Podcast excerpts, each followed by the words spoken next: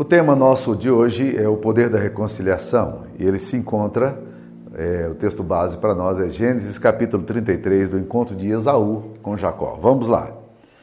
No versículo 1 diz o seguinte: Levantando Jacó os olhos, viu que Esaú se aproximava e com ele quatrocentos homens. Então passou os filhos a Lia, a Raquel e as duas servas, pôs as servas e seus filhos à frente, Lia e seus filhos atrás deles, e Raquel e José por últimos. E ele mesmo, adiantando-se, prostrou-se à terra sete vezes até aproximar-se do seu irmão. Então Esaú correu-lhe ao encontro e o abraçou, arrojou-se-lhe ao, ao pescoço e o beijou, e choraram. Daí, levantando os olhos, viu as mulheres e os meninos e disse: Quem são esses contigo? Respondeu-lhe Jacó: Os filhos com que Deus agraciou teu servo.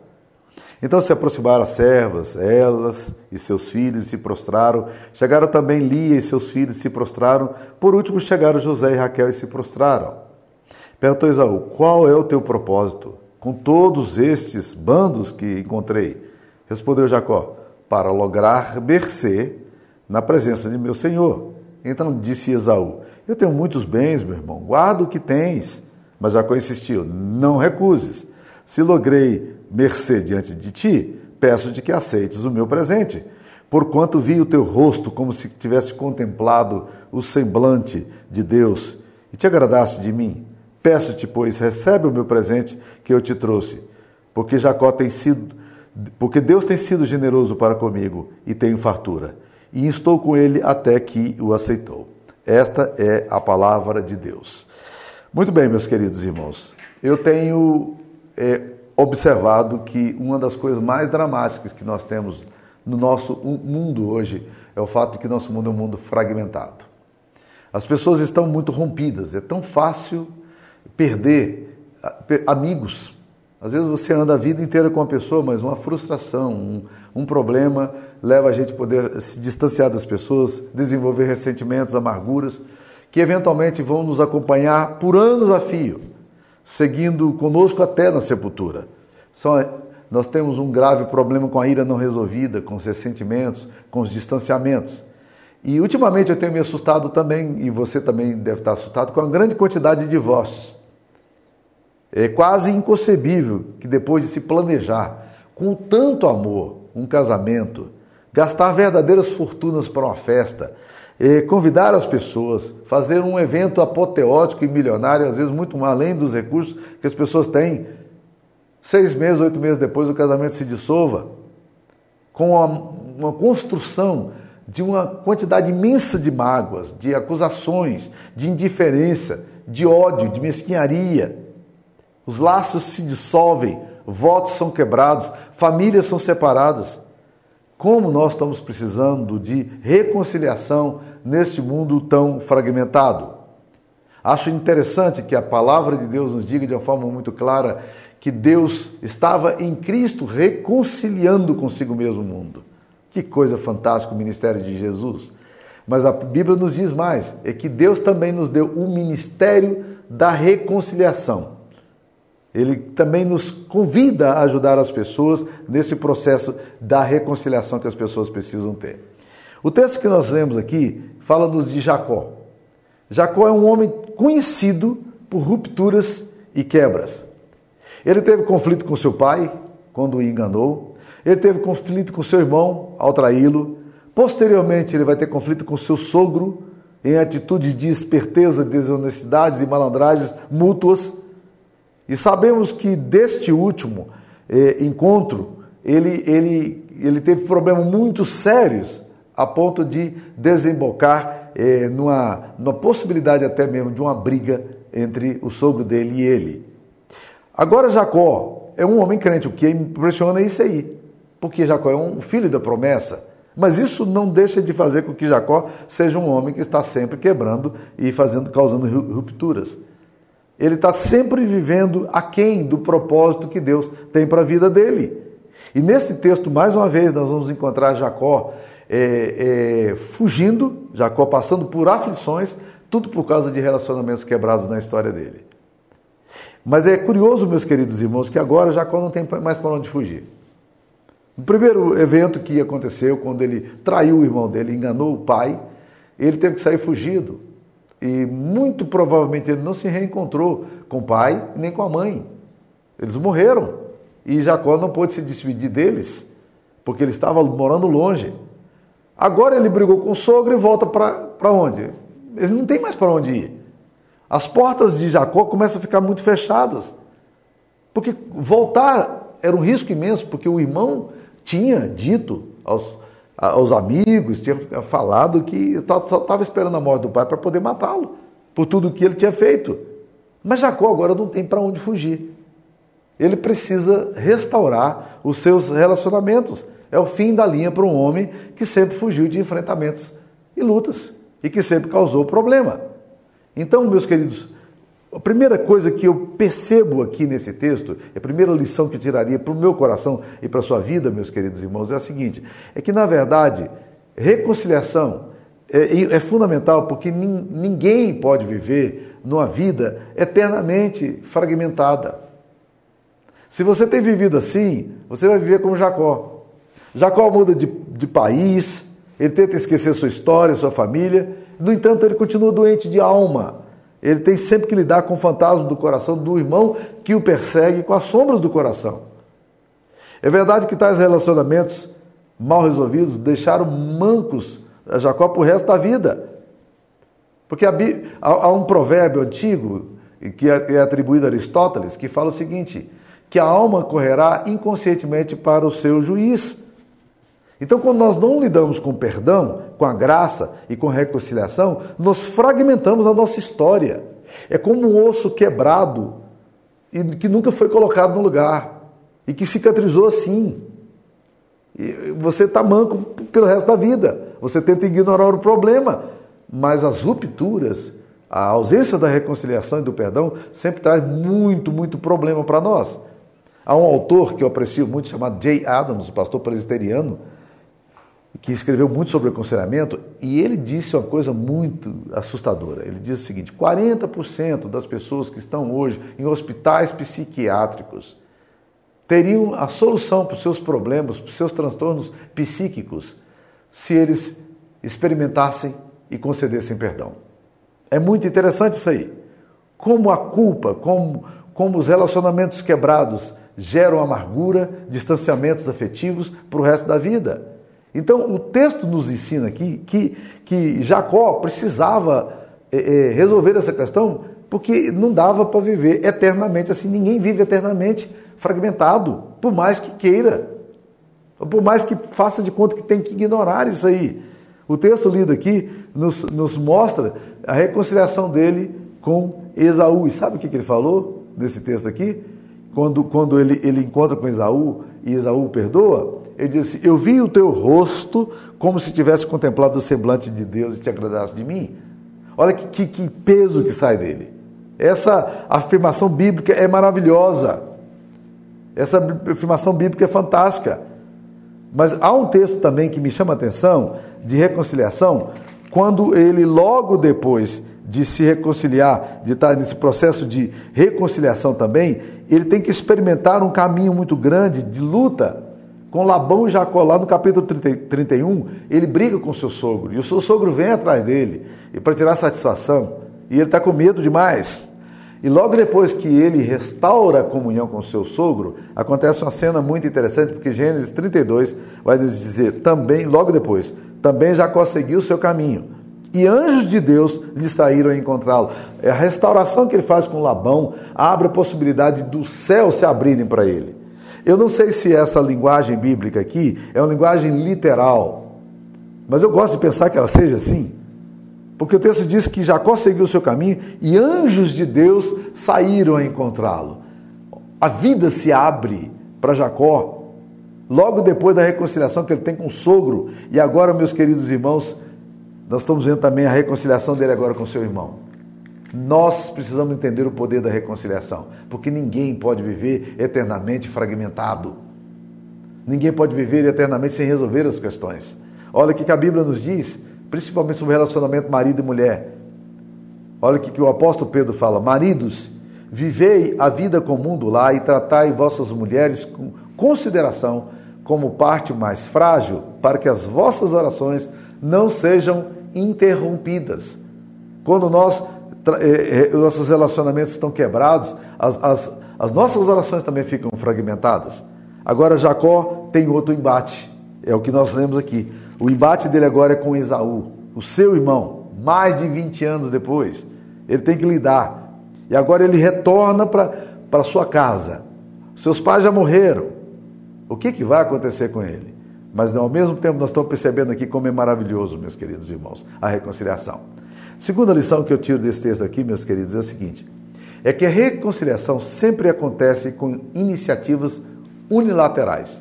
O texto aqui nos mostra que quem, com, quem começou, quem busca a reconciliação é Jacó.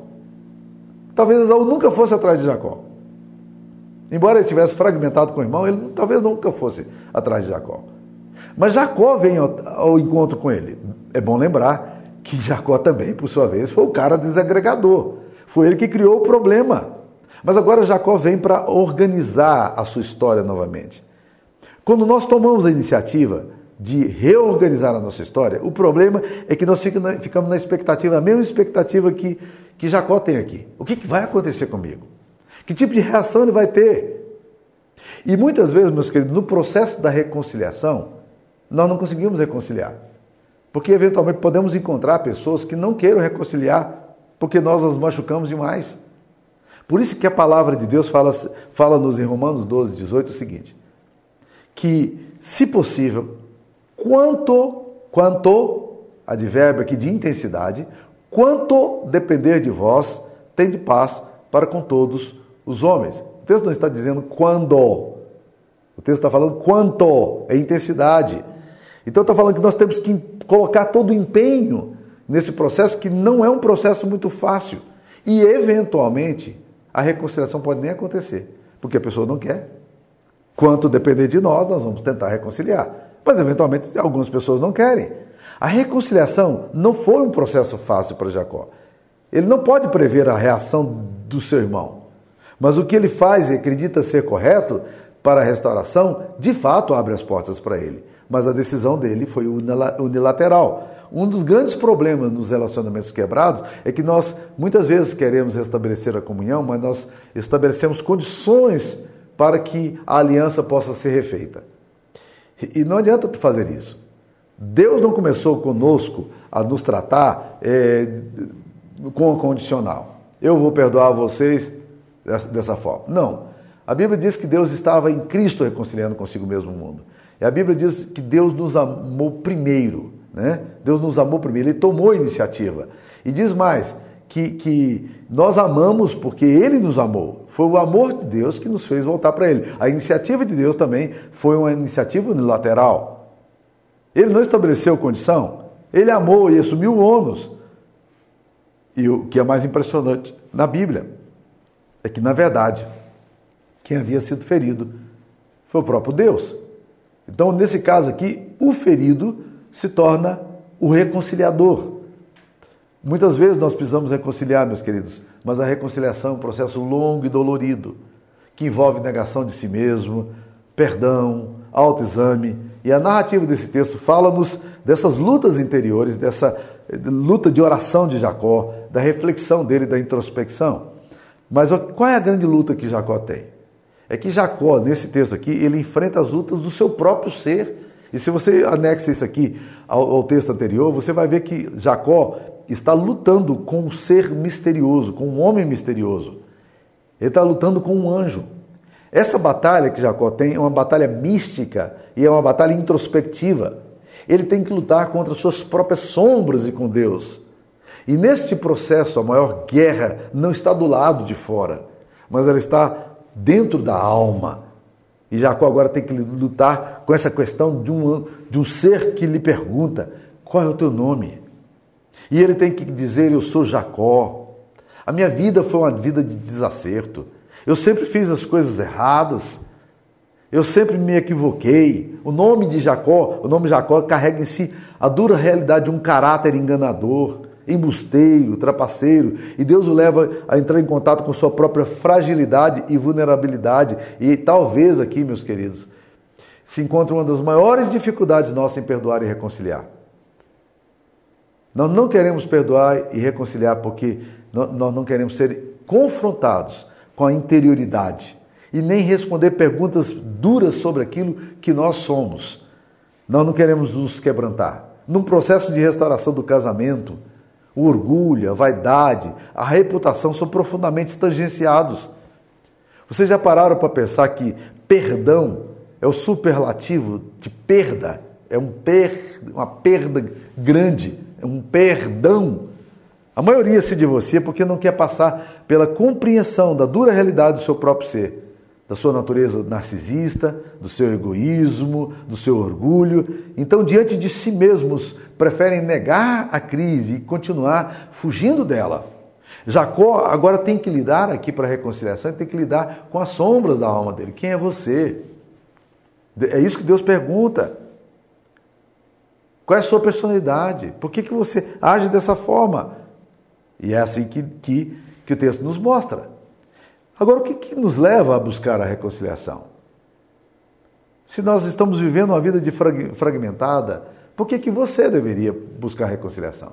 Por que, que você deveria restaurar a comunhão com pessoas que historicamente essa comunhão foi quebrada? Sendo simplista, meus queridos irmãos, nós podemos afirmar uma única razão que já seria suficiente e bastante para nós. Nós devemos buscar reconciliação porque isso nasce no coração de Deus. Nosso Deus é um Deus de reconciliação, então vale a pena. Vale a pena. Depois de tanto temor, tanta dor, tantos medos que Jacó vivenciou, tantos pesadelos que ele teve com o irmão, agora, meus queridos irmãos, ele está vendo uma coisa muito interessante. Quantos anos de sofrimento agora são são resolvidos no abraço, no choro, quando Esaú corre ao encontro dele, o versículo é maravilhoso, 33, 4, diz assim, que Esaú correu-lhe ao encontro, o abraçou, arrojou-se-lhe ao coração e o beijou, e choravam juntos ali, aquele choro de, de, de, de restauração. Você talvez já tenha passado por isso. É, como é belo, como é maravilhoso. Os erros de outrora foram fruto da imaturidade e leviandade dos dois. E as ameaças agora caem por terra. Por quê? Porque a reconciliação é estabelecida. Não vale a pena? Não é maravilhoso? Não é esse o caminho de Deus? Que caminho bendito é o caminho da reconciliação? Que poder tem essa reconciliação? Através dessa reconciliação, Jacó vai, vai curando a sua alma, vai ganhando um novo nome diante de Deus. Ele não é mais o trapaceiro, mas ele é Israel, é príncipe com Deus. Ele passa a ter uma nova identidade. E agora também, meus queridos, ele que estava ameaçado pelo irmão é abençoado. Ele encontra-se com Esaú, que era um inimigo, e agora encontra-se com Esaú, que é um parceiro. Esaú não quer deixá-lo ir sozinho. Esaú quer protegê-lo, ele quer deixar os seus homens ali. Ele é seu irmão. As coisas antigas e os anos de pesadelo tornaram-se apenas lembranças, mas agora tratadas. Quanta revolução a reconciliação pode trazer? Paz com Deus, harmonia familiar, perdão entre irmãos, casamentos refeitos, uma nova linha de comunicação entre pais e filhos. Reconciliação capacita-nos a sepultar o passado, zerar a conta, viver, eh, virar a página e viver um novo momento. O Jacó defensivo agora é um homem liberto. O Jacó ameaçado agora, ele tudo se desfaz num abraço fraterno, de lágrimas de perdão. Famílias facilmente escondem ódios profundos e atitudes insanas. Mas a reconciliação de Jacó amplia suas relações, ele descobre um universo bem maior. Ele descobre que a vida dele não é mais uma vida de um ser solitário. Ele tem gente ao redor, a quem pode apelar, ele não está mais desprotegido. É, é, as, as relações sanguíneas agora são restauradas. Ah, os amigos o amigo que ele tinha perdido na juventude, que era seu irmão, agora também volta para um novo caminho. Então, meus queridos, a reconciliação ela espanta esses temores íntimos da alma e fantasmas que caminhavam na história de Jacó. Jacó, o homem amedrontado pela possibilidade da vingança do irmão, agora encontra aqui um abraço, um aliado. Jacó, que vivia sob o estigma da culpa e da morte, agora coloca fim a anos de angústia e de, de uma expectativa de que o pior pudesse lhe acontecer. Que coisa maravilhosa é a reconciliação. Agora, meus queridos irmãos, eu queria tentar dar um, levar a reconciliação para aquilo que é central na palavra de Deus. A reconciliação aponta para a obra de Cristo na cruz. Deus estava em Cristo reconciliando consigo o mundo e não imputando aos homens as suas transgressões, e nos confiou a palavra da reconciliação. Ele não apenas desfez a barreira do meu pecado, que, que foi criado diante de Deus, mas ele me habilitou, ele me transformou em ministro dele para encorajar, para reconciliar, para ajudar as outras pessoas que também enfrentam lutas. Como na parábola do filho pródigo, nós traímos a Deus, nós ferimos o seu amor. No entanto, o Pai perdoa, o Pai aceita-nos de volta, o Pai nos dá dignidade. Eu, o ofendido, eu, o ofensor, ele reconciliou consigo mesmo o mundo. A iniciativa foi dele e ele pagou o preço da reconciliação lá naquela cruz. E eu vou concluir com uma ilustração que eu vi há muitos anos atrás e que para mim é uma ilustração maravilhosa da reconciliação. Uh, um velho pregador, e curiosamente eu não me lembro o nome dele agora, um pregador inglês, essa é uma história verídica, meus irmãos. Um velho pregador estava viajando de trem para sua casa, depois de uma série de conferências, ele percebeu que no vagão havia um rapaz muito nervoso. E ele, vendo a angústia de alma daquele rapaz, como um pastor velho, experimentado, ele se aproxima daquele rapaz e disse: Eu posso ajudar você em alguma coisa? O que está acontecendo? E o rapaz explicou que, que tinha acontecido. Muitos anos atrás, aquele rapaz havia saído de sua casa por causa de uma briga que ele teve é, com seu pai. Ele teve uma atitude intempestiva e depois de ter ferido seus pais, a família e os irmãos, ele decidiu desaparecer no mundo e ele riscou da sua vida qualquer relacionamento com seus pais, com sua mãe, com seus irmãos, seus parentes, e ele não dava qualquer notícia. No entanto, com o passar do tempo, ele começou a sentir-se cada vez mais oprimido. E os anos foram passando. Ele achava que os anos iriam sepultar essa dor, mas as coisas não resolviam, a vida dele não estava bem, ele estava desencontrado, emocionalmente fragmentado, e um dia ele resolveu mandar um telegrama para o seu pai. Ele achava que o pai dele nunca o receberia em casa mais, depois de tudo que ele tinha feito. Então ele mandou um, um telegrama para o seu pai, dizendo o seguinte: Em tal dia estarei viajando de trem para reencontrá-los. Como o trem passa perto da casa de vocês, eu quero que vocês coloquem um sinal na árvore que está em frente à casa de vocês, e, e, você, e, o sinal vai ser um lençol branco, e se eu vir esse lençol branco na frente da casa de vocês, eu entenderei que eu posso descer. Se eu não encontrar, se eu não vir esse lençol branco, eu não vou descer. Eu vou seguir pra, direto e não vou parar na próxima estação.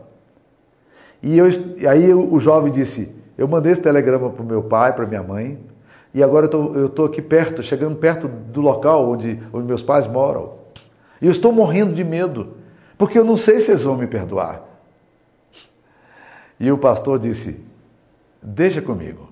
Você fica aí, eu vou estar olhando. Eu vou olhar para você.